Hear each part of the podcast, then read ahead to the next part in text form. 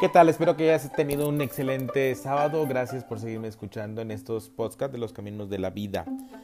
Seguimos con nuestras reflexiones.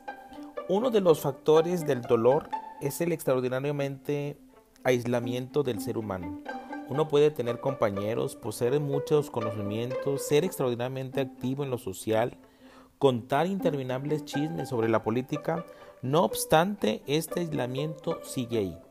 Por consiguiente, uno busca encontrarle un significado a la vida y le, inventa un significado, un sentido. Pero el, aislamiento aún sigue ahí. Entonces surge una pregunta. ¿Puede usted, ¿Puede usted mirar el aislamiento sin comparar?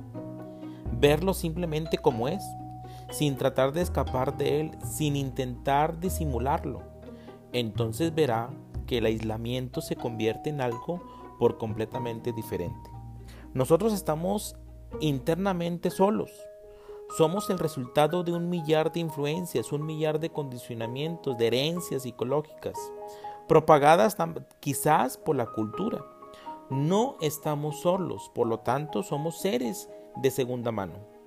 Cuando uno está internamente solo, totalmente solo, cuando no pertenece a ninguna familia, aunque pueda tener una familia, cuando no pertenece a ninguna nación, aunque pueda tener una nación, a ninguna cultura, a ningún compromiso en particular, existe el aislamiento de ser un extraño, extraño a toda forma de pensamiento, de acción, de familia, de nación. Y únicamente aquel que está absolutamente solo de este modo es inocente. Esta inocencia es lo que libera del dolor a la mente, porque no hay ataduras, a algo o a alguien. ¿A qué te sientes o se siente usted atada?